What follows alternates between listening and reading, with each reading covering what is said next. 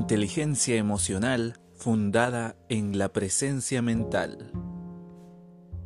El entrenamiento de la atención que reciben los niños de la PS-112 se conjuga adecuadamente con el resto del programa de resiliencia interior, que constituye un modelo de las mejores prácticas de la corriente del aprendizaje social y emocional. Me convertí en miembro del grupo de colaboración para el aprendizaje académico, social y emocional, la entidad que ha facilitado la difusión de este tipo de programas en miles de distritos escolares del mundo cuando escribía mi libro La inteligencia emocional. Me parecía que las enseñanzas relacionadas con la inteligencia emocional, es decir, la autoconciencia, la autogestión, la empatía y las habilidades sociales serían sinérgicas con los cursos académicos tradicionales. Ahora comprendo que el paso siguiente es el entrenamiento básico de la atención, un método escasamente tecnológico, para estimular el circuito neural vinculado a la inteligencia emocional.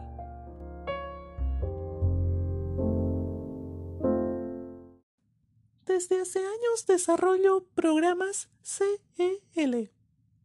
Dice Linda Lantieri. Cuando agregué el ítem de la presencia mental, comprobé en los niños una manifestación mucho más rápida de la habilidad para serenarse y la disposición al aprendizaje. Se observa a edad más temprana y más temprano en el año escolar. Según parece, hay una sinergia natural entre el CEL y una técnica de entrenamiento de la atención como la presencia mental. Cuando hablé con Weisberg, él me dijo que la organización había emprendido una revisión de los impactos de la presencia mental en los programas CEL. El control cognitivo y la función ejecutiva parecen cruciales para la autoconciencia y la autogestión, así como para el aspecto académico. Opinó Weisberg. La atención descendente, voluntaria, es clave para la autogestión. Las partes del cerebro relacionadas con esa función ejecutiva maduran rápidamente desde los años preescolares hasta el segundo grado, y el desarrollo de estas redes neuronales continúa hasta el inicio de la adultez. Estos circuitos manejan el procesamiento en caliente, de momentos emocionales y procesamiento en frío de información más neutra, como la académica. Durante la niñez parecen ser sorprendentemente plásticos, lo que sugiere que intervenciones como el CEL pueden mejorarlos. Un estudio enseñó habilidades de atención a niños de 4 y 6 años en solo 5 sesiones de juegos, que ejercitan el seguimiento visual, en los que se adivina por dónde emergerá un pato que nada bajo el agua. Actividades para detectar a un personaje de animación entre una variedad de distracciones. Y ejercicios para inhibir los impulsos, cliqueando cuando tras una parva de heno aparece una oveja pero no cuando aparece un lobo. Se descubrió que la estructura neural relacionadas con las habilidades emocionales y cognitivas se había ampliado. Los cerebros de los niños de cuatro años que recibieron este breve entrenamiento eran similares a los de aquellos de seis años, y los de seis años iban camino a una función neural ejecutiva, observada en adultos.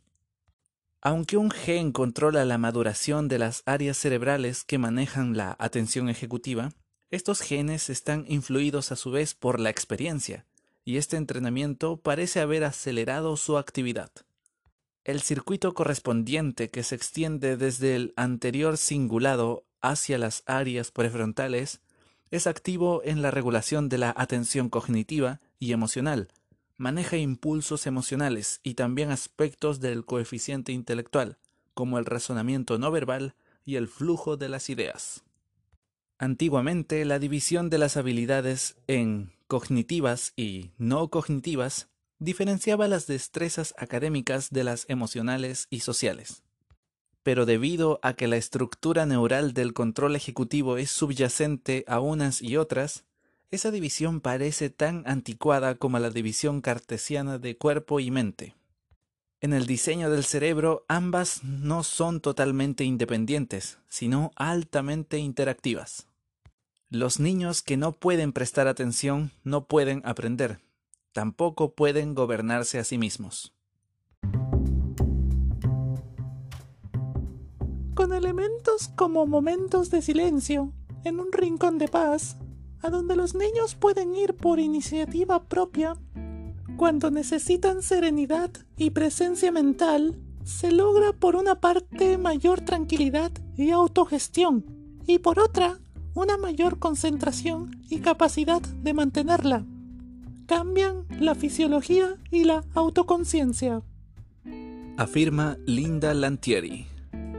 Al enseñar a los niños las habilidades que les permiten serenarse y concentrarse, establecemos los cimientos de la autoconciencia y la autogestión, sobre los cuales podemos estructurar otras habilidades CEL, la escucha activa, la identificación de sentimientos, etc.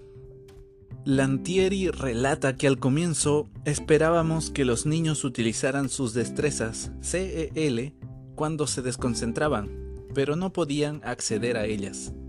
Ahora comprendemos que antes necesitaban una herramienta más básica, el control cognitivo.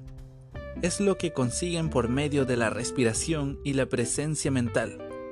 Una vez que comprueban su efecto, se sienten confiados. Se dicen, puedo hacerlo. Algunos niños la utilizan durante un examen. Llevan un biodot, un pequeño círculo plástico que cambia de color cuando varía la temperatura de la piel y por lo tanto de la sangre que fluye hacia allí. Esta variación les dice que se están poniendo ansiosos y eso afectará su desempeño. Si lo necesitan recurren a la presencia mental para calmarse, concentrarse, pensar con más claridad y seguir adelante con el examen. Los niños comprenden que si el examen les resulta difícil, no se debe a que son estúpidos, sino a que se ponen muy nerviosos y no pueden acceder a lo que saben pero si saben enfocarse y serenarse, lo lograrán. El programa de resiliencia interior se aplica en escuelas de Johnstown, Ohio, tanto como en Anchorage, Alaska. Funciona al máximo combinado con un programa CEL, como sucede en todos estos lugares, afirma Linda Lantieri.